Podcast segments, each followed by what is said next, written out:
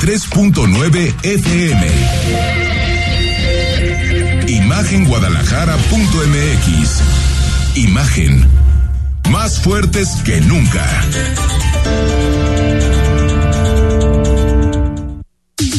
Twitter. Arroba Imagen Radio GDL. Imagen. Más fuertes que nunca. Son las 8 de la noche, estamos totalmente en vivo en Imagen Jalisco, un día con muchísima, pero muchísima información. Hoy no, no. Oye, ya se, hoy pareció más lunes. Después de la fiesta de los atlistas en la ciudad, ¿no? Después de esa borrachera masiva desde el domingo, que, que, que aparte se vale. Ah, no, no, Rodrigo La Rosa, no, después de 70 gusto, años de señores. no ser campeones, mira, un cuate me dijo hace rato, no es que me puse una hasta hoy, dije, lo vale, carnal. No tiene lo toda vale. la razón. Lo, después de 70 años, yo la que me hubiera puesto. Entonces sentiste un lunes muy domingo ayer. Ayer como que estuvo apagado el día, Sí, ¿no? coincido. Estuvo apagado Hoy- el día y hoy como que se llenó de información. Hoy muchísima información. Julio Ríos, ¿cómo estás? Muy bien, Enrique, Rodrigo, saludos al auditorio, por No eres supuesto. atlista tú, ¿ah? No, no, no, no, pero me dio, me dio mucho gusto. Mira, ya a estas alturas de, mm, no quiero decir que esté muy viejo tampoco, Sí, pero, yo te, te decía, hasta altura, si estás pero en la ya- plenitud. Sí, claro. Señor Julio Ríos. pero esos rencores deportivos ya los paso ¿Ya uno no? por alto. Yo creo que el factor, el, el deporte debe ser factor de unión y para Jalisco es muy buena noticia que el Atlas gane y me da mucho gusto por mis amigos atlistas y cuando ganen las Chivas me dará mucho gusto por ti. Pero tú le Y das a la los- América, ¿no? Sí, pero ¿por qué hay que irle Bueno, a pero es que alguien? tú eres Ay, más no fútbol creas. americano. No, la ahí verdad sí has que- de tener, ahí sí has de tener a tus equipos Te que no apasiona más el americano. Sí, me apasiona más, pero aún así creo que ya a estas alturas el pelearse por cosas, habiendo tantos factores de discordia en el país, meter Oye, uno más a por mí el muchos fútbol. amigos me estaban peleando porque dije que me da gusto que ganara el Atlas. O Porque sea, querían que te No, es que Siempre es más padre Yo- que se logra un campeonato con gente que te. A ver, creo que me hubiera dado mucha risa con todo respeto a los atlistas que lo hubieran perdido. No, pero lo también- perdieron, Rodrigo, Pero no lo también perdieron. me dio mucho gusto que lo ganaran, de verdad. Me- de verdad me dio Sobre todo mucho porque gusto. había muchas personas a- adultas mayores que esperaban ver esto antes. Por supuesto, de- sin duda. Totalmente. Por ellos está muy bien también. Pero sigue que lo celebren. muy raro. que lo celebren, que lo es- celebren los atlistas. Bueno, noticia de último minuto, la Corte acaba de suspender el decretazo de Andrés Manuel López Obrador, ordenó la suspensión, son medidas cautelares del decreto por el que se declara como de seguridad nacional y de interés público las obras del gobierno federal en términos estrictamente de transparencia. Está encantado, ¿no, Julio? Sí, se ve a venir esto, de un soplido, ¿eh? Van, van a ir derribando este decretazo, acuerdazo, como se le quiere decir, que hay que aclarar, a ver, las obras que son las que quiere blindar el gobierno federal no se suspenden. No, no, no, no. Eso es otra cosa. El INAI va por No, otra es el vía. decreto, este es el Exactamente, decreto, ¿no? va por el decreto y el INAI va más por el asunto de que se está reservando de forma previa la información, incluso de obras que aún no se han ni siquiera proyectado. Imagínate el alcance de ese decreto. Pero habrá otros que seguramente buscarán amparos contra esto y que buscarán otro tipo de, de mm, acciones legales hasta para parar obras, seguramente algunos, ¿no? Pero ahorita el- lo del INAI solamente va por el tema de acceso a la información pública que quedaba en entredicho, ¿no? Porque le podían negar la información a cualquier solicitante. De hecho, ya, ya platicabas, Julio, me parece hace algunas semanas cuando se dio todo esto de cómo se tenía que argumentar cuando un tema era de seguridad nacional, ¿no? Ante la autoridad de transparencia, en este caso el INAI, y pues no parecía un argumento convincente decir que era un tema de que los conservadores, Y lo digo bueno. así porque así lo, lo dijo el propio presidente, se quisieran ir contra esas obras. Y qué bueno que la Corte esté reaccionando de esta Por manera, supuesto. porque queda muy claro y creo que es bueno lo que dice Julio, está claro, es solo la suspensión en términos de transparencia.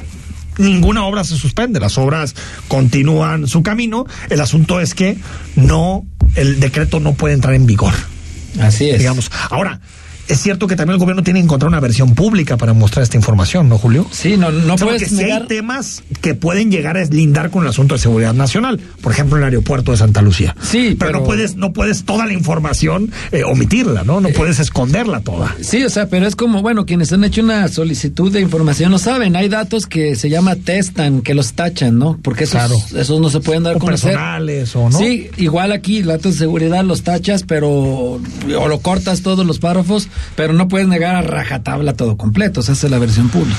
Bueno, ha habido un caso de una joven de Paula Petersen González, que bueno, todos lo hemos podido ver en redes sociales, declaraciones hace unos días, también unos tweets del gobernador que causaron mucha polémica. Ha habido una gran movilización social para localizar a, a esta joven, a Paula Petersen. No sabíamos prácticamente nada de su caso, simplemente lo que los familiares habían externado. Nosotros habíamos tratado de mantenernos un poco al margen, también eh, evitando no caer en, en, en, revictimizar a las personas que están involucradas. Yo creo que este, esta información sí es importante porque pues, nos habla de, de, de una versión en, en boca propia, directamente de ella, de Paula, ¿no? En donde dice eh, eh, Rodrigo que, que está bien, y que su ausencia es voluntaria. Si quieres lo escuchamos venga, y ahorita lo comentamos. Venga, venga. Muy buenas tardes a todos, soy Paula Petersen González y fui reportada como desaparecida. Este video es para desmentir esta situación. Primeramente quiero agradecerle a Enrique Alfaro por ser el único que dijo las cosas tal y como son sin buscar perjudicar a nadie. Tal como dijo, no fui secuestrada, tampoco manipulada y mi integridad no corre peligro. De hecho estoy bien, feliz y tengo todo lo que necesito. Me fui de mi casa por voluntad propia. Me fui de mi casa por voluntad propia. Eh, Rodrigo, yo creo que ya este caso, no sé qué opines, más allá de esto ya cae mucho en el asunto individual, Exactamente. de la familia, pero al menos yo creo que eso es algo que tranquiliza a muchas personas y que nos tranquiliza como sociedad. Está bien. Sí, exactamente. Y, la importante, ¿no? caer en esos juicios suma- sumarios ni contra los padres de, de esta víctima, ni mucho menos contra esta persona. Eso no no, nos corresponde a nosotros. Nos. Era la crítica puntual que se le hacía al gobernador cuando decía, Lo. "Lo- los invito a tener una comunicación asertiva. Fueron, tweets muy desafortunados. Sí, esos. no, no es el gobernador quien para venir a darle un consejo a un padre Pero de familia. hay algo que sí se me hace positivo de eso, que parece que el gobernador ha tenido relación directa con ella. Eso es Y importante. eso me parece importante. Más allá de que los tweets son un error, Error. coincido, son un error. Totalmente. No se debe tratar a ninguna víctima así, a ninguna, eh, eh, Julio, pero bueno, al parecer, por lo que dice la propia Paula, hay una relación de comunicación con el gobierno de Jalisco, cosa que se me hace positivo, ¿no? Y, y qué bueno que ella hace público este video para que también pues las personas estén ya más tranquilas, ¿no? O sea, creo Sí, que creo sí. que eso habla muy bien, es algo muy res- eh, algo responsable que en otros casos que luego no se dan tampoco a conocer con tan en los medios, Sí. No se hace, ¿eh? Es y también hay ese tipo de, de, de- de sustos terribles que viven las familias porque luego la, eh, no, no, no lo avisan. Pero bueno, este caso fue así. No sabemos también si de veras hay algo más que, No, que investigar. pero eso le o toca a la no, autoridad pero eso le toca a la autoridad, eso ya lo verán Pero- ellos. Porque tampoco hay que hacer una novela de esto, ¿no? No, no, no, hay no. que, porque Pero ya, ya veo muchas especulaciones en redes y yo creo que eso no le ayuda ni a Paula, ni a su familia. Lo ni más a nadie, objetivo ¿no? que podemos decir, Enrique, es que definitivamente hay una ausencia voluntaria. Y ella hace lo correcto al darlo a conocer, creo. Oye, bueno, hoy, hoy en la catedral, homenaje, se va a cumplir el próximo sábado un año del asesinato de Aristóteles Sandoval, ex gobernador de Jalisco. Rodrigo, y pues una ceremonia donde muchas personas relacionadas con el ex gobernador hicieron uso de la voz, ¿no? Eh, exact- exactamente, en una primera fila ahí en Plaza Tapatía estaba Miguel Castro, pues, exsecretario de Desarrollo Social, estaba el rector Villanueva, el presidente de Guadalajara Pablo Lemos, por supuesto los señores padres, la esposa y la hija de del exgobernador Aristóteles Sandoval. Si les parece, en primera instancia, escuchamos a la señora Sagrario Díaz, la mamá de Jorge Aristóteles Sandoval Díaz, respecto a lo más importante ya en este caso, que se haga justicia. y sobre todo como Él nos enseñó. Otra de las cosas que quiero pedirles es que sigamos clamando por justicia, por justicia, para que este crimen no quede impune. Y sobre todo por justicia divina, que a esa sí nadie escapamos. También que siempre que vean una de sus obras que hizo durante su gestión, durante su mandato, eleven una oración por él. Al término de su intervención pidió un Padre Nuestro para que todas las personas que estuvieran ahí lo entonaran con ella y bueno, posteriormente a este discurso se ingresó a la Catedral de Guadalajara donde se dejó una imagen del propio exgobernador a, a los pies de la Virgen de Guadalupe y se pusieron una serie de veladoras. Escuchamos ahora a alguien que fue cercanísimo al, al exgobernador y es precisamente el actual rector de la Universidad de Guadalajara, Ricardo Villanueva Lomelí. La plaza, por ese palacio, eh, por lo que algún día fue mi oficina junto con, Aristóteles. Y déjenme hablar un minuto como rector y después como amigo. Yo no recordaba ese discurso que eh, comentó ahorita el arquitecto García Curiel, pero sí quiero decirle a nuestro amigo que la Universidad de Guadalajara lo extraña. Eh, extrañamos a ese gobernador que, que fue un gran universitario y que nunca dejó a su universidad. Los mejores momentos de la universidad, la mejor relación de la universidad con el gobierno del Estado fue sin duda eh, con Jorge Aristóteles Sandoval. Pues de amigos, ¿no? Un discurso. También habló su esposa, Eh, Lorena eh, Arriaga. sí, emotivo el, el discurso del rector y ahora, como ya lo decías, la, la viuda, la señora Lorena Arriaga.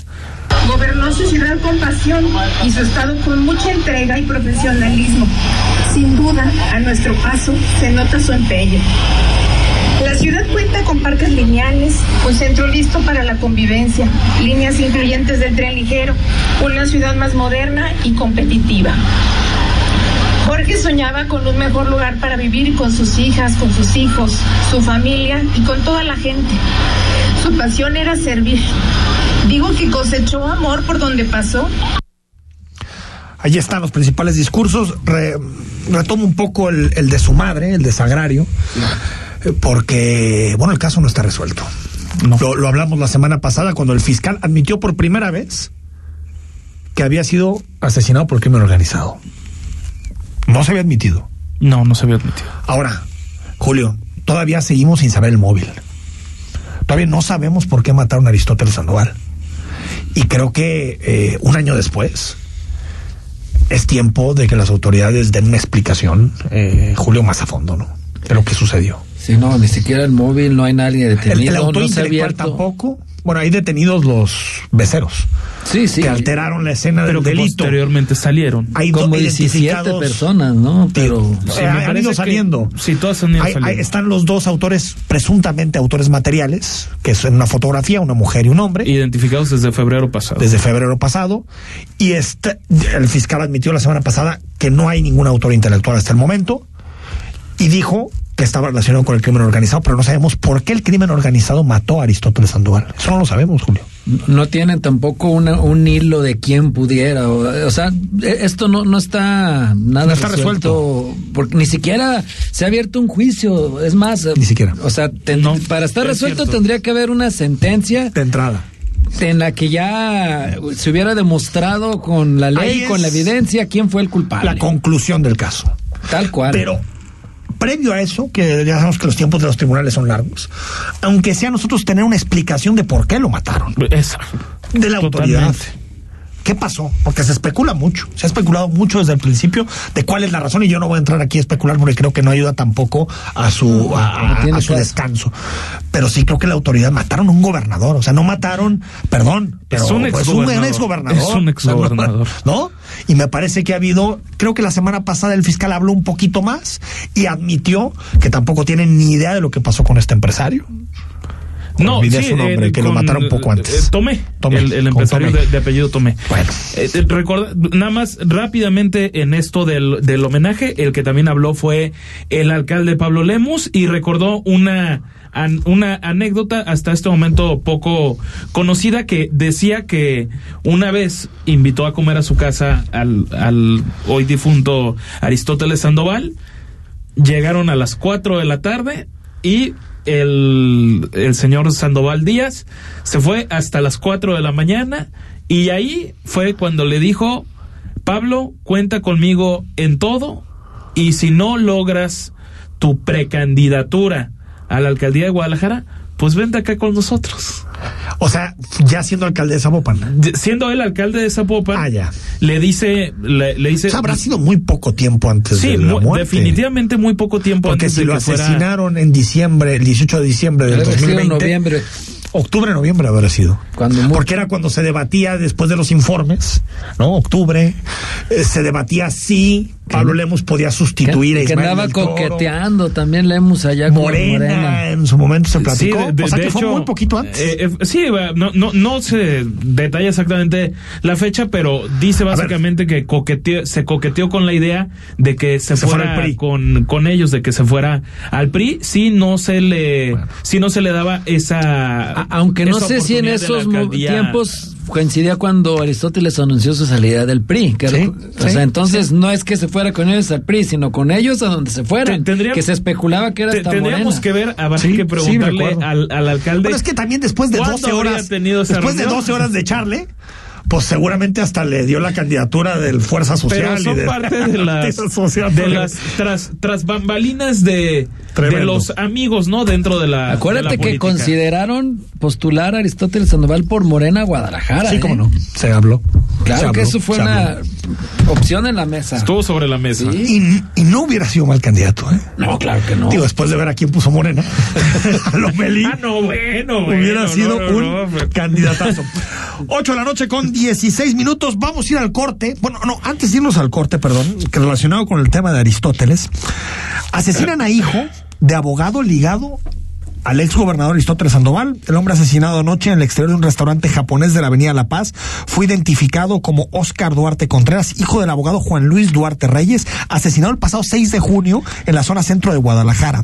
El asesinato de anoche ocurrió cuando la víctima salía de un establecimiento, un conocido restaurante en la Avenida La Paz y la calle Venezuela, un restaurante eh, eh, japonés, un restaurante de comida oriental. Todo esto son ramas, ¿eh?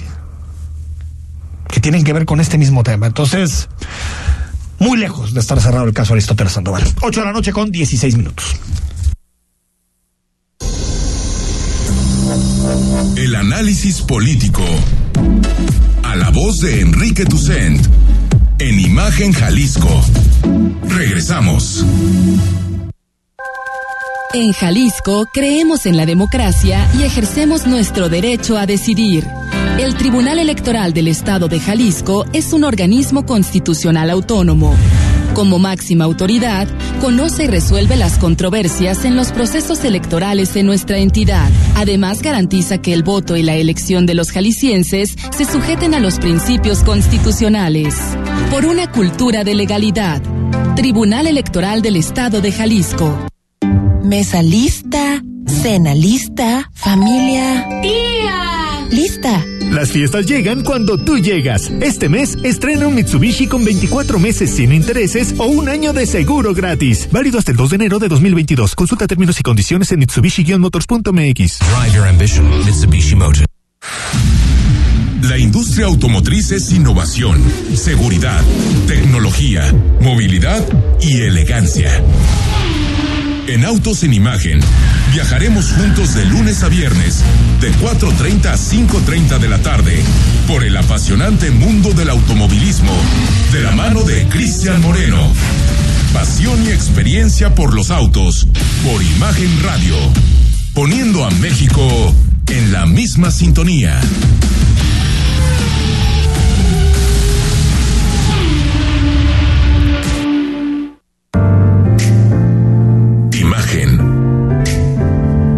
Sonido. Sintonía.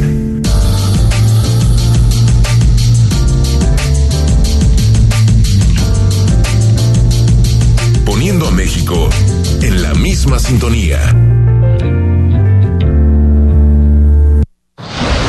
Queremos conocer tu opinión. Envía un mensaje de texto a nuestra cuenta de WhatsApp 33 33 69 45 22. 33 33 69 45 22. Imagen más fuerte que nunca. Estás escuchando Imagen Jalisco con Enrique Tucen. Facebook, Imagen Radio Guadalajara. Imagen más fuertes que nunca. 8 de la noche con 19 minutos. Bueno, para que lo tengas en cuenta, el gobierno de Guadalajara anunció 75 días, o sea, dos meses y medio, el cierre de las laterales de la avenida Lázaro Cárdenas. Es decir, eh, estamos hablando de, de una inversión de un poco más de 32 millones de pesos, pero esto coincide, Rodrigo Julio, con, la, con las vacaciones. Y recordemos que Lázaro Cárdenas la salía al aeropuerto, Chapala, eh, la Ciudad de México, ¿no? Entonces, No, se- Morelia. Se, se avecina francamente un caos. Pues sí, pero la, uno se pregunta. caótico. ¿Cuándo se hace, no? Eso. Porque también si Es lo que haces, si no- si, exactamente. lo hacen jornadas laborales, pues Totalmente. también generas No, un sale tráfico. peor, sale peor inclusive. Digo, aunque sean los vacacionistas, un poquito les puedes atrasar sus, su periodo vacacional. Pero bueno, para que lo tengas en cuenta, a partir de hoy, intervención del gobierno de Guadalajara en la zona de Lázaro Cárdenas. Hoy por la mañana, el fiscal anticorrupción, Gerardo de la Cruz, pues dio una rueda de prensa para explicar los avances en muchas carpetas de investigación, la mayoría relacionadas con la administración anterior, con el sexenio pasado en Jalisco, y sorprendieron dos casos que creo que son dignos de analizar. El primero es que el ex secretario de Salud, Antonio Cruz Esmada, ha tramitado se va a ir para atrás usted. 100 amparos para evitar la acción de la justicia. 100 amparos, 100 juicios de amparos ha tramitado el, el secretario de Salud. Las investigaciones no avanzan. Todo indicaba que era el caso más sólido que tenía la Fiscalía Anticorrupción, el exsecretario de Salud. Exactamente. Pero son 100 juicios de amparo. O sea, eso sí es defenderte a amparazos. O sea, eso sí es 100. Y el otro tema, Rodrigo, es que el, el fiscal anticorrupción anuncia que comienza el juicio contra los exsecretarios de Desarrollo Social. Estamos pensando en Salvador Rizo, en Miguel Castro y en Daviel Trujillo, que fueron los tres secretarios de Desarrollo Social del sexenio pasado.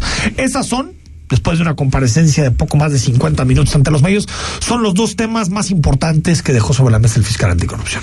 Es, es exactamente, a ver, una parte que se, se me viene a la mente. Estar tramitando 100 amparos, yo supongo que sale un poquito caro. Bueno, pero no creo que tenga problemas de dinero. No, de- ¿eh? no, definitivamente Si no. vemos el grueso de lo que se le acusa a Cruces, Pero dos qué millones, buen negocio está haciendo el abogado del señor Cruz Esmada. 100 amparos. Y para estar ci- 100 amparos, entonces ya estamos hablando de problemas de, de un desfalco en la secretaría.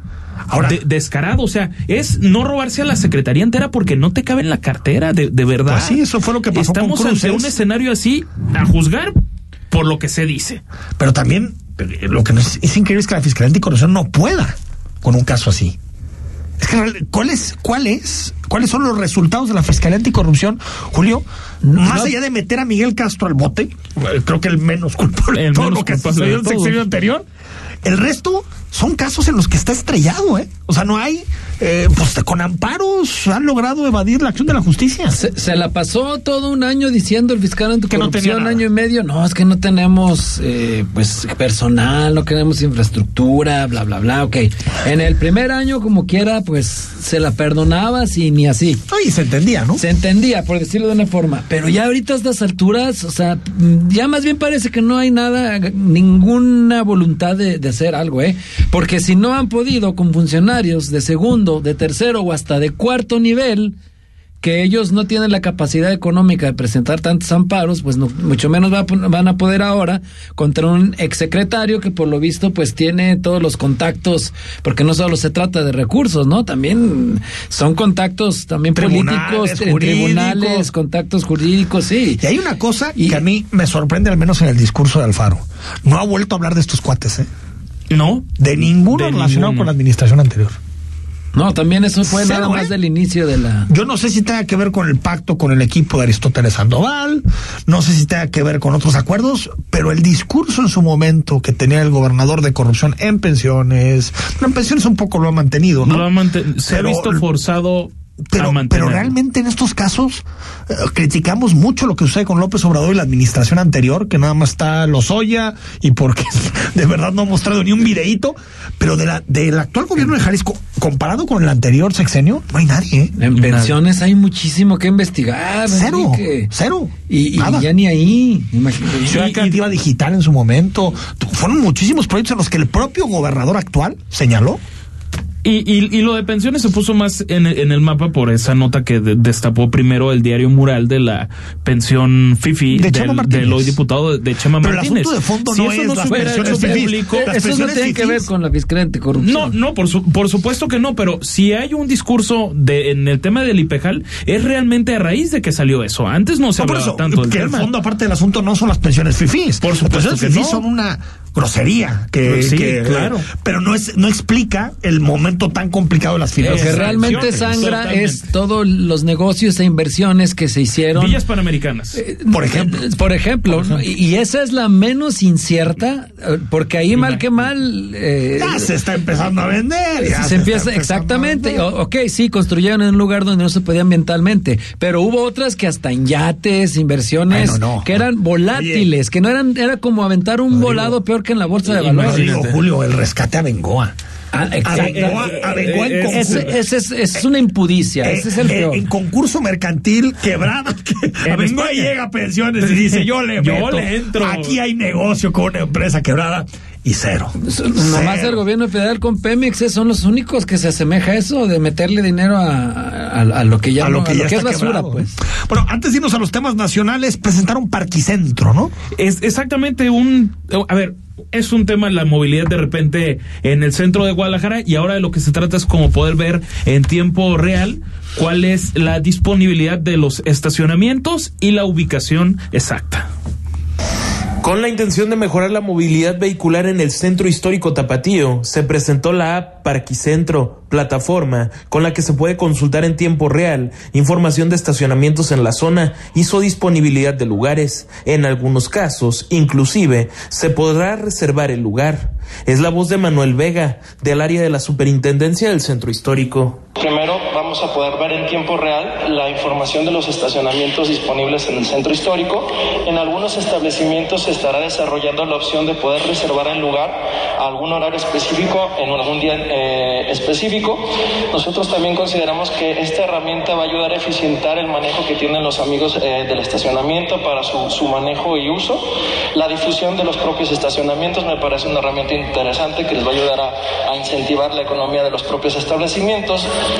En el centro hay disponibles 120 estacionamientos y la oferta total de cajones es de 7.422. Se invirtió un millón de pesos en el desarrollo de la plataforma. Rodrigo de la Rosa, Imagen Jalisco. Bueno, ahí está el asunto Parquicentro. Básicamente es, bajas la aplicación de Parquicentro y te van a aparecer los estacionamientos que hay en la zona centro de la ciudad. Y, va, y te va a salir si hay disponibilidad o no. No vas a poder pagar en la aplicación de Parquicentro. Llegas al centro de Guadalajara y pagas como has pagado toda la vida. Pero, pero ojo con eso, se puede reservar el, el, El lugar espacio. en algunos casos. Bueno, o sea, si te de- lo respetan. Voy a ir, bueno, Ahora, estamos partiendo. yo, yo lo que creo Estamos partiendo es que si ya que tenemos los, los tapatíos, ya tenemos bajado una aplicación que se llama Parquimóvil, que nos hicieron bajarla de, bueno, en Zapopan y en Guadalajara, las dos, bueno, y creo que en otros municipios Lo que también. llaman acá, aquí hay lugar, ¿no? Aquí hay lugar, pero la aplicación se llama Parquimóvil. Sí. ¿no? La bajas y pues, funciona muy bien. Metes la tarjeta de crédito Muy con un rápido. centro comercial, con donde sea, y te cobran eh, los parquímetros virtuales famosos. ¿Por qué, otra, por qué otra aplicación para el centro? O sea, ¿de verdad la empresa Parquimóvil no puede hacer eso también? ¿En la aplicación? El tema es si va a tener éxito también esto, porque se presentan muchas apps con mucha frecuencia y al, al mes, dos meses en la opinión pública ¿Te acuerdas se deja hablar del tema y ya no vuelve Ciudad a suceder. Ciudad App. Que era para denunciar temas. Se supone que todavía está Pues vigente, pero tiene tiempos de respuesta, eh, lo hemos documentado Casi como ahí en el 911, ¿va? programa de tu servidor. Sí, sí, sí, a veces duran dos, tres meses para, para tener una respuesta y, y a veces nomás van y ven y no la, no, No, la no la resuelven. atienden. No la Oye, atienden. Pero, o sea, lo que me refiero es que No, que no, no se ha demostrado la efectividad de ninguna app de, de gobierno, Al menos en- más que esta sí, sí, de, claro. de lo que llaman aquí hay lugar. Yo lo que digo es si, si hay facilidad que todo lo tenga una aplicación. ¿No? Si vas al centro o vas a donde quieras de la ciudad. ¿Por qué no hablar de una app metropolitana? Tal cual. Pero, Tal cual. pero aquí estamos en el que mi amiguito Zapopan y mi amiguito Guadalajara y, Es que- y nada más. Es ¿no? política, es Y política, es política. Eso sí o esta, pues nada más vas con el carro y vas viendo dónde hay lugar y ya, o sea, ah, aquí hay disponible, me No, a meto, ver, no pero- necesitas una aplicación. Claro, te puede ayudar para ir directo. Sí, te puede ayudar. ¿no? Sí, te puede ayudar, pero no, uno, no puede ser el pago. Y dos, si ya tienes bajada otra donde hacen los pagos siempre, pues nada más amplía la que Y ya yo, existe, yo no, ¿no? creo que eso vaya a disminuir el tráfico en el centro de Guadalajara, el tráfico vehicular. El tráfico del ellos centro de a Guadalajara a futuro sí lo va a quitar la línea 3. Para que Sí, pe- pero sí. ah no, yo ya no me voy al centro de Bueno, ninguna manera si no es en línea 3. Y eso que tú casi naciste manejando. Rodrigo. imagínate. Casi con las dos manos. Bueno, antes de irnos al corte, eh, hoy López Obrador se le fue directo a Sergio Aguayo y a Sicilia por una columna que yo creo que es desafortunadísima. Desafortunadísima. Pero a ver, lo escuchamos, lo que dijo el presidente de la República en tal vez la declaración más importante de la mañanera. Sergio Aguayo, que dice que tiene pruebas, pues ¿por qué no las presenta? De que somos como Díaz Ordaz. Llegó a decir eso. A ver cuáles son las pruebas que tiene. Y ayer ya de plano, este, Cecilia dice que soy Hitler. Pero eh, los entiendo. se obnubilan eh, por el coraje de que pues se puso de manifiesto de que no tienen convicciones, no tienen principios, no tienen ideales. Bueno, qué, qué cosa, ¿no? Porque Aguayo y Sicilia son gente que yo creo que está cerca a la izquierda, ¿no? Sí, sí, son Ahora, de izquierda. no, son la, columna de Sicilia, yo siempre digo que cuando alguien saca a Hitler o los nazis, es que ya se quedó sin argumentos. Eh, lo que escribió Sicilia, yo creo que es muy desafortunado. Pues aquí hacemos crítica a diario del presidente, pero compararlo con Hitler, No, es una- me parece es que un es una exceso. cosa totalmente descabellada, totalmente descabellada. Sí, decir que Y es lo una que pasó en el dictadura. 68, perdón, eh, Jul- Julio, con Díaz Ordaz, también es algo descabellado. O sea, no tiene nada que ver. Ahora sí que no tienes que exagerar con la verdad. Si este Pero, país, pero a ver, no tienes en- que en- exagerar. ok, ustedes ponen esa parte, yo coincido. Sergio Aguayo es, hasta donde yo sé, uno de los académicos más respetados que hay en el país. No podríamos decir que no es un hombre de izquierda o que no fue No. cercano al presidente López Obrador, porque él fue lo, lo- la- el que condujo lo que llamó López Obrador siendo presidente Alianza electo, Cívica. esta alianza cívica, estas mesas por la paz, que de absolutamente nada sirvieron. Sergio Aguayo fue alguien que apoyó abiertamente eso no el movimiento de la se cuarta equivocó, transformación. que eso no quita que desde el punto Es de que- vista es que se nadie- equivoca con la, la analogía. Se puede- Nadie está cuestionando eso, Rodrigo. Eso No, que acabas de ¿cómo decir, no? tienes toda la si le razón, está ¿eh? diciendo que es un conservador, que, que no sé qué tanto. Eso yo creo que ¿Cómo? es un exceso, Eh, eso también es un exceso Sí, del presidente. pero creo que es más Sergio exceso Aguayo compararlo ha con sido Díaz congruente Ordaz. con la crítica, lo que no han sido otros. No, no, yo creo que compararlo con Díaz Ordaz, a López Obrador, sí está Eh, eh, eh, fuera de, de- de toda proporción. ¿Y con ¿eh? Hitler qué te Ve digo, lo que- no. y con Hitler, olvídate. Eso, no, o bueno, sea, yo con- cuando lo leí en proceso dije, igual estoy muy jetón. No, porque no estoy entendiendo. Hitler. Con Hitler es un disparate absoluto y con Díaz Ordaz creo que es un exceso. A ver, si hasta quien dice que es una dictadura, por supuesto que también exagera, ¿eh? Por O sea, su, no, bueno. pues, eh, es que el el- simple hecho, el simple hecho de decir que es, que es una dictadura, una dictadura no podría decir que es una dictadura. De entrada. de entrada. Porque estaría totalmente ahí, aquí se ejerce la crítica y que bueno, hay, hay No, que defender bueno. la democracia en este no país. hay ningún argumento sólido para decir que López Obrador ejerce una dictadura. Luego yo me encuentro con gente que me dice, no, es que ya eso de los conceptos está obsoleto. No, no- digo, hoy más que nunca hay que estudiar por eso de ciencia política, porque debes de saber qué concepto está en, eh, encuadra en lo que tú quieres decir, porque por ello estamos con esta ligereza de Sí, que a la menor provocación sí. citan términos como comunismo, socialismo, dictadura. Por favor, eso no hay en México. Podrá haber un gobierno cuestionable en muchas cosas y que lo que claro, pero Coincide. Y que, y que la democracia de- se debe regar todos los días. Sí, sí, también. Porque- Pero también es un exceso decir que la democracia nació Ah, no, no. hace hace tres Totalmente, años como los. Mira, los voceros oficiales. la de democracia este gobierno. dura mucho tiempo en construirse, pero sí es más rápida de de, Ah, no, mucho más rápido. bueno, se- como, se como- Sí, dicen, ¿no? Que la, la, nos decías con el asunto de la política monetaria, ¿no? Nuestra compañera Paulina Contreras, pues lo podemos utilizar con el tema político. Ahora sí que la democracia sube por las escaleras y el autoritarismo baja por el elevador. Así, ¿no? así. Es decir, el autoritarismo puede llegar, bueno, ve lo que está pasando en muchos países, como Polonia, Hungría, que son países de la Unión Europea, que están en dictaduras. Y más, y y más- eso les pasó en un año, en dos años. O sea, yo creo que siempre hay que estar atentos. Ahora, hay que exagerar, hombre. En este país se puede ejercer la crítica en Venezuela, y qué antes de. Hugo Chávez en 1998, era un país que pintaba para Y ser. yo te diría que los primeros tres, cuatro años de Hugo Chávez fue todavía una democracia. Hasta Yo 2002, creo que cuando se llega el intentó golpe, dar el, cuando llega el el golpe. de, Creo que de Estado. muchas Incluso pues, era algo híbrido, digamos, ¿no? O sea, tiene cosas de dictadura, pero tiene cosas, tenía cosas de. Ahorita todavía tendrá algunos resabios de república, ¿no? De demo- Pues, no de pues, democracia. alianza entre el ejército y el No tanto de es democracia, quizás de. Yo creo que ya pero- no tiene nada de democrático Venezuela. nada Pero, democrático. pero, ¿te acuerdas que había un libro que se llamaba El fin de las ideologías? Sí, Que cómo no. Ya quedó obsoleto porque han vuelto con toda la fuerza. Ahorita ya asuntos de la tecnocracia, la socialdemocracia están pasadas de moda. Ahorita, así como está Chile con los, estos dos tipos, estos candidatos extremos, estamos en muchos países. Totalmente. eh, divididos, de polarizados. Ayer hubo debate por en Chile, ¿no? Hubo- de- Sí, El el domingo, debate y el domingo, exacto. Y pero lo interesante es esto que dice Julio, que fíjate, lo podemos ver con Francis Fukuyama. El fin de la historia es el libro de Francis Fukuyama, donde se acabó, ganó la economía de mercado, la democracia liberal y por lo tanto ya no tenemos que debatir eso. Y después, 25 años después, tuvo que escribir un libro que se llama Identidad, admitiendo la vuelta precisamente de las ideologías, que en realidad nunca se fueron. No, en realidad nunca, nunca se fue. Vamos al corte, nos queda mucho más que platicar. Se formaliza la alianza de Va por México en cuatro estados y está en conversaciones en otros dos. El presidente celebró la reunión con Acción Nacional y se manifestó en desacuerdo con la ley de tabaco. Le mandó un mensaje a nuestro amigo Checo Barrera. No me digas. Que los cigarros electrónicos ni maíz. Bueno, vamos al corte, seguimos. El análisis político. A la voz de Enrique Tucent. En Imagen Jalisco. Regresamos. Esta temporada la fiesta comienza en la playa. Disfruta con tus seres queridos de una selecta variedad de vinos, licores, accesorios y canastas navideñas. Ven y conoce todo lo que la playa tiene para ti. Aquí comienza la fiesta. La playa. Evita el exceso.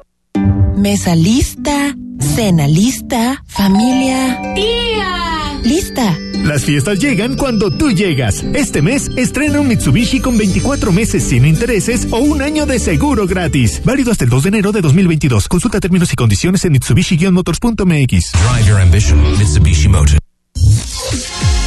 Escucha la voz más saludable de México. Etel Soriano. En bien y saludable.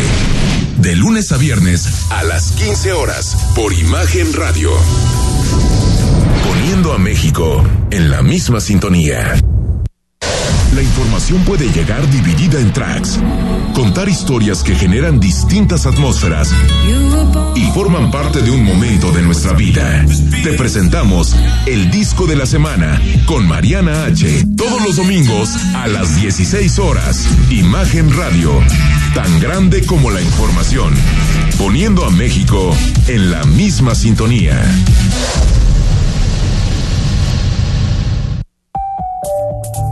Está usted escuchando Imagen. Sintonía.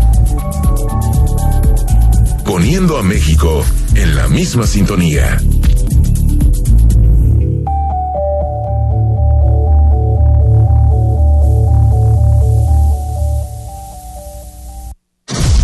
Las voces más importantes del análisis político en Jalisco, en un espacio para comentar, reflexionar y polemizar sobre los temas de tendencia a nivel local, nacional e internacional.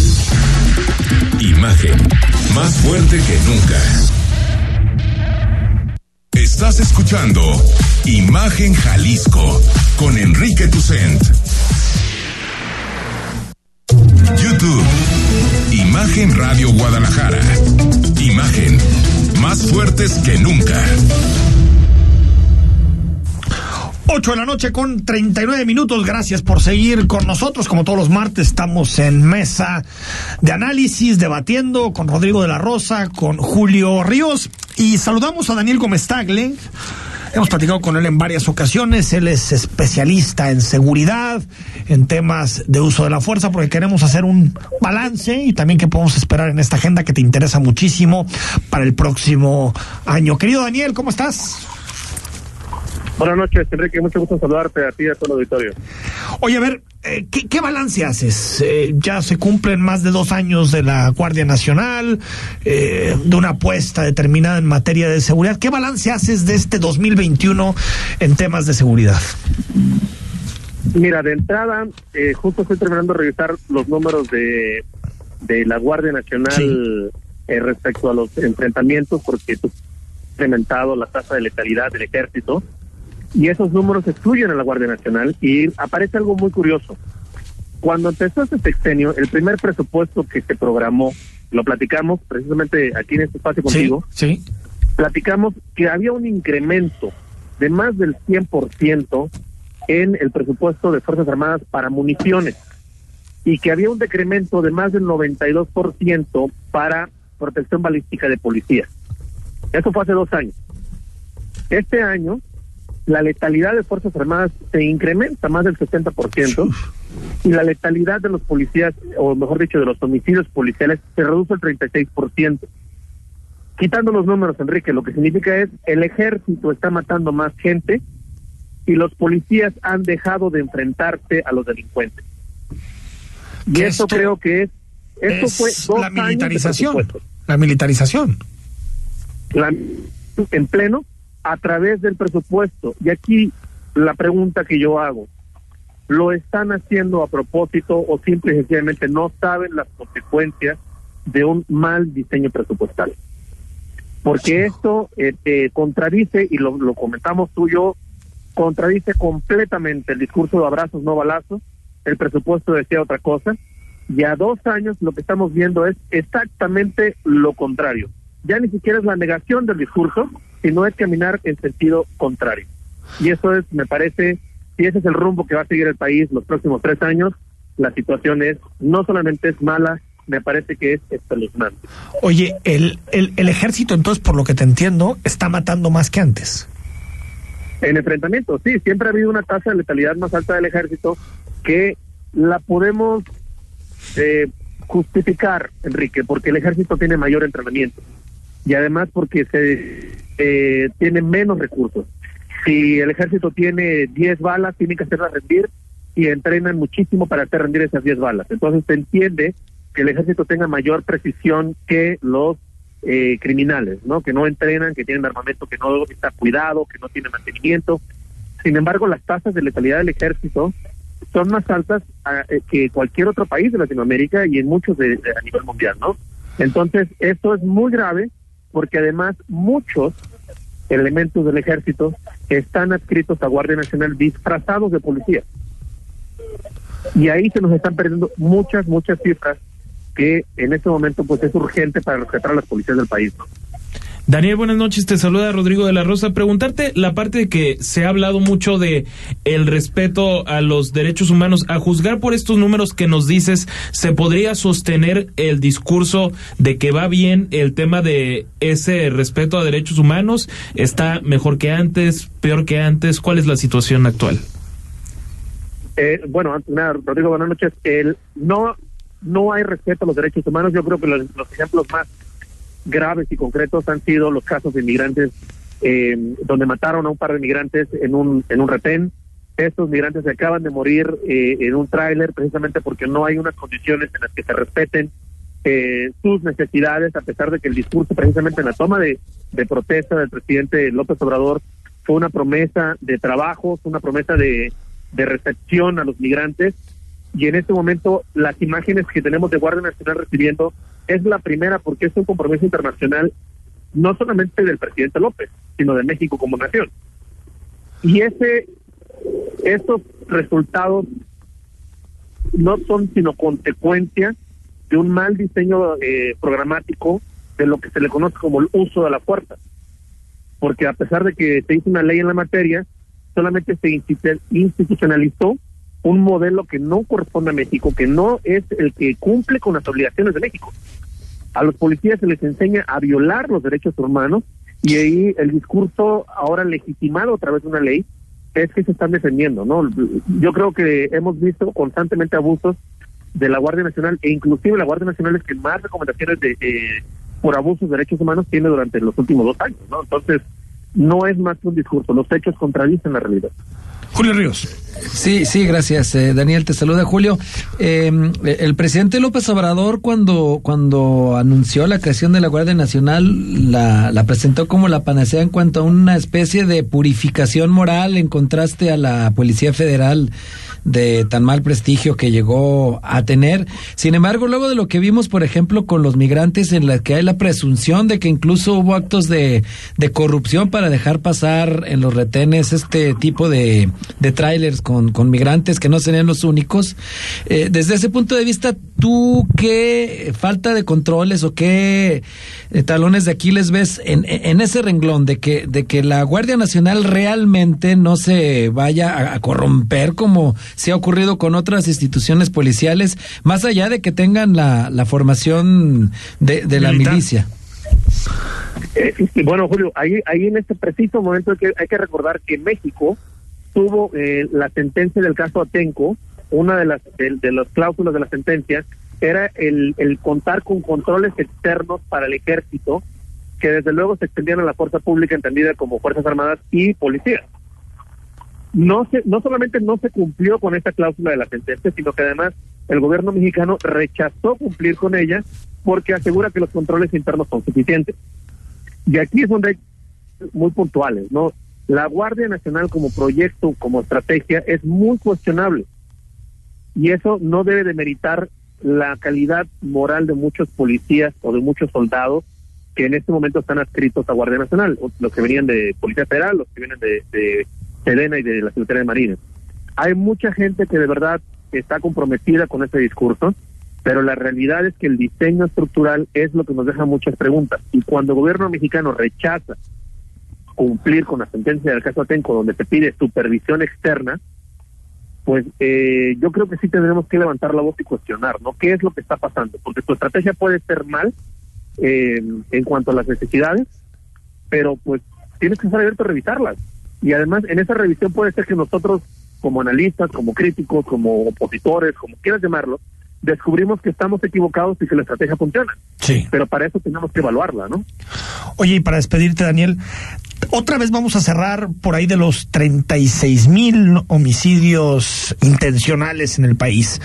Eh, ¿Hay forma? ¿Tú, ¿Tú ves alguna forma de que, de que estas cifras eh, eh, disminuyan a pesar de todo lo que nos estás narrando que parece que, que no, que vamos a seguir en esos niveles? ¿Hay, ¿Hay alguna forma? Yo veo muy difícil que esto reduzca, pero hay, aquí hay que también tener tener eh, un criterio de análisis. Esto no le corresponde solamente al gobierno, no le corresponde solamente al gobierno federal o al gobierno estatal o a los Sí. municipales. Esto es un tema que ya es mucho, muy complejo y que ahí es donde yo, yo lo he suscrito en redes, el discurso del presidente López o del gobernador Alfaro de que la, la gente tiene que hacer su parte, la ciudadanía, dice el gobernador Alfaro, el pueblo, dice el presidente López. Yo suscribo. Mucho, mucho de la solución se encuentra en manos de los ciudadanos porque esto ya rebasó al gobierno y el gobierno es nuestro. Entonces, eh, está en nosotros. Y aquí es llamado a, ser opositores al presidente López o al gobernador Alfaro ni apoyar a uno o al otro, sino ser críticos de nuestras acciones como sociedad porque esto ya no, no tiene solución desde el gobierno. Daniel, como siempre, un placer platicar contigo. Gracias. Muchas gracias a ustedes, en cabina. Buenas noches. Ya está. 8 de la noche con 48 minutos. Bueno, queda mucho. Si les parece, vamos al corte. Eh, tenemos mucho de la agenda eh, nacional. Y, y también eh, temas relacionados con todavía con, con temas de, de Jalisco. Vamos al corte.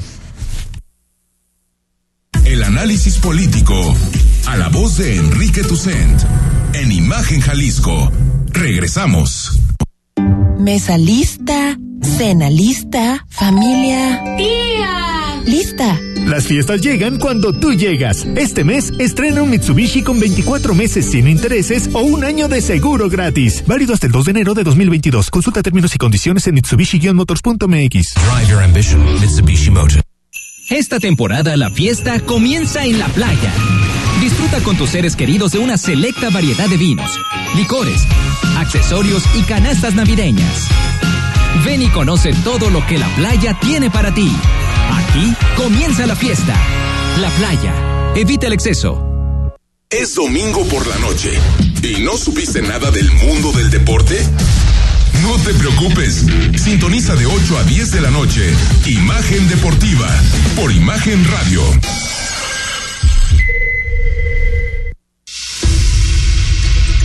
Entender los cambios de la economía y los negocios, escucha a Rodrigo Pacheco en Imagen Empresarial, con una visión dinámica, global, joven y fresca, de lunes a viernes, de 6 a 7 a.m., por Imagen Radio, poniendo a México en la misma sintonía.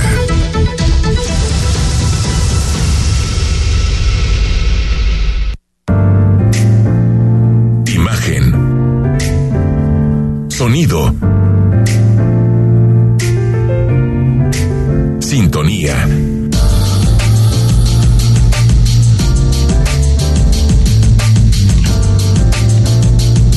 Poniendo a México en la misma sintonía. Compartimos micrófonos contigo. Mándanos una nota de voz de no más de 20 segundos al WhatsApp 33 33 69 45 22 y escuchamos su punto de vista durante el programa. Imagen, más fuerte que nunca. Estás escuchando Imagen Jalisco con Enrique Tucen. Instagram, arroba Imagen Radio GDL. Imagen, más fuertes que nunca. 8 de la noche con 51 eh, minutos. Ayer se reunieron el presidente de la República y Acción Nacional en pues el primer encuentro, ¿no? Entre Marco Cortés y López Obrador. Bueno, no fue Marco Cortés y Augusto Adán, ¿no? El, el secretario de Gobernación. El secretario de Gobernación. Ahí también estuvo Krill, estuvo eh, Damián Cepeda. Y el presidente de la República aplaudió que se formen, escuchen esto, siete mesas para discutir el tema de la reforma eléctrica. Ay, Y tú te burlas de la mesa de aquí, el pacto fiscal. Son siete mesas. Siete, Rodrigo, siete. Bueno, es que aquí van como 27. bueno, bueno, pero esta fue siete de una sentada. Siete de golpe, una tienes sentada. toda la Bueno, razón. Esto, esto fue lo que dijo López Obrador con los panistas. depongan la actitud eh, eh, extremista de rechazar todo. Llegaron eh, a una situación pues muy eh, negativa. Pues sí. Ahora, Julio, eh, yo, el PAN ha estado en la oposición desde el primer día del sexenio. Pero, pues, si dice López Obrador que es extremista, pues entonces la posición que López Obrador tenía con los gobiernos anteriores era extremista. Ah, no, no les perdonó una, ¿eh? No, Implacable. bueno, no, implacable. A lo que me refiero es que más o menos el PAN tiene la misma actitud que López Obrador tenía en la oposición. No quiero saber nada de ningún acuerdo. Morena no hizo ningún acuerdo hasta que ya tuvo al PRI a tiro. En ese momento empezó a acordar con la ley aquella de seguridad interior. Pero el PAN no ha acordado nada como él tampoco lo acordaba desde la oposición, ¿eh? Pero positivo que, no, bueno, ojalá sí ojalá, ojalá sí llegue algo, pero positivo que haya diálogos para empezar. No había, ¿eh? Yo creo que no debería ser noticia que los políticos se sienten a negociar. No debería ser ni noticia. Es su obligación, es su chamba llegar Pero a aparte de que se haga tanto noticia es por ese discurso al que nos acostumbró el presidente López Obrador. Antipolítico. Por más de Antipolítico. 18 años de que no te puedes juntar con nadie, de que era fatal ese líder de la mafia de poder, Diego Fernández de Ceballos, sentado con Carlos Salinas de Gortari en la Y presidencia. de la segundo, segundo punto, Rodrigo, que durante estos tres primeros años no había secretario de gobernación o secretaria de gobernación Eso con es ese importante. oficio, Eso con- es importante. que sentara, sí. que platicara, Eso es que importante. Adán, Adán Augusto Volvió la política. tiene ese empaque, le sabe la política. Y tiene, y tiene el empaque y tiene la confianza del presidente. Porque creo que Olga Sánchez lo podía llegar a tener. El asunto es que nunca tuvo la confianza del presidente para ese tipo de Pero tampoco hace mucho política, o sea, no es una política en sí, Olga Sánchez Cordero y Adán Augusto López. Ella parecía un- más la secretaria de político. Parecía más la secretaria de Derechos Humanos, Olga Sánchez Cordero, con todo respeto. Sí, tal cual. Porque es lo que le sabe, pero el señor Augusto le sabe. Pero con a todo la respeto a política. Olga. Y apareció el nombre de César Duarte en la mañanera. No me digas.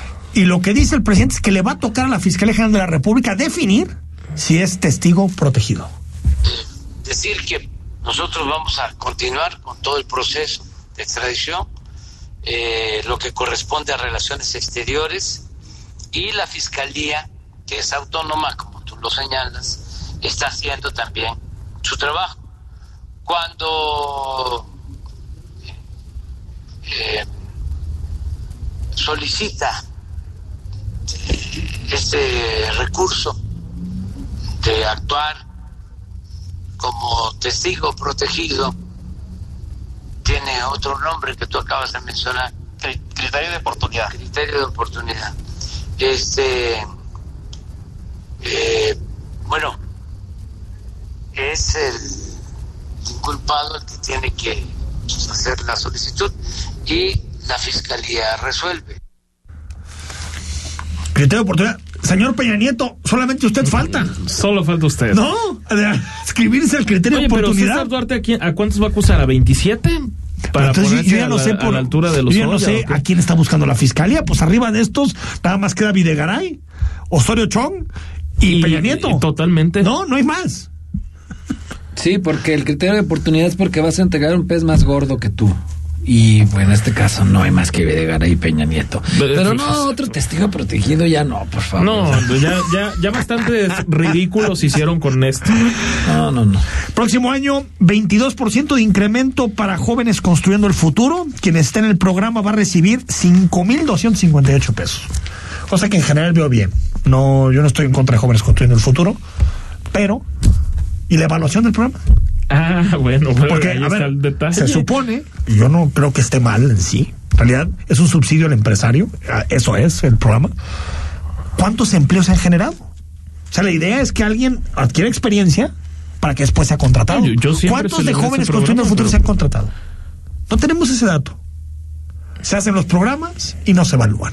Y también las acusaciones de que había fantasmas o de que iban michas. Claro. Pues suscríbete, dame la mitad y yo te doy la otra mitad. O Julio. que se iban a otra secretaría. Gracias, Enrique. Gracias, Julio, como siempre. Gracias, Gracias, Rodrigo. señores. Mañana es miércoles, ya va a ser miércoles a las 8. Nos escuchamos en imagen.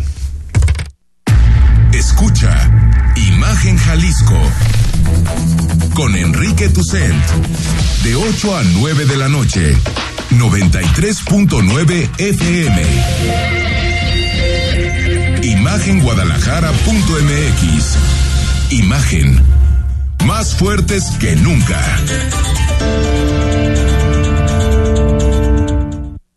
Mesa lista, cena lista, familia. ¡Tía! Lista. Las fiestas llegan cuando tú llegas. Este mes estrena un Mitsubishi con 24 meses sin intereses o un año de seguro gratis. Válido hasta el 2 de enero de 2022. Consulta términos y condiciones en mitsubishi-motors.mx. Drive your ambition, Mitsubishi Motors.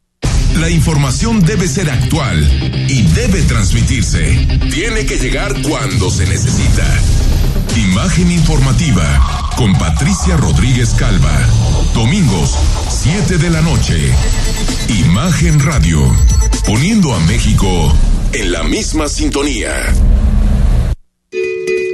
Mayor castigo a quien falsifique o adultere vacunas o medicamentos. Prohibición de la publicidad engañosa que ofrecen los llamados productos milagro. Y reducción radical de grasas trans dañinas para la salud en productos alimenticios. Son medidas aprobadas por el Senado para preservar y promover la salud y el bienestar. Senado de la República. Sexagésima quinta legislatura. Escucha Imagen Jalisco con Enrique Tucent. De 8 a 9 de la noche. 93.9 FM. Imagenguadalajara.mx. Imagen. Más fuertes que nunca.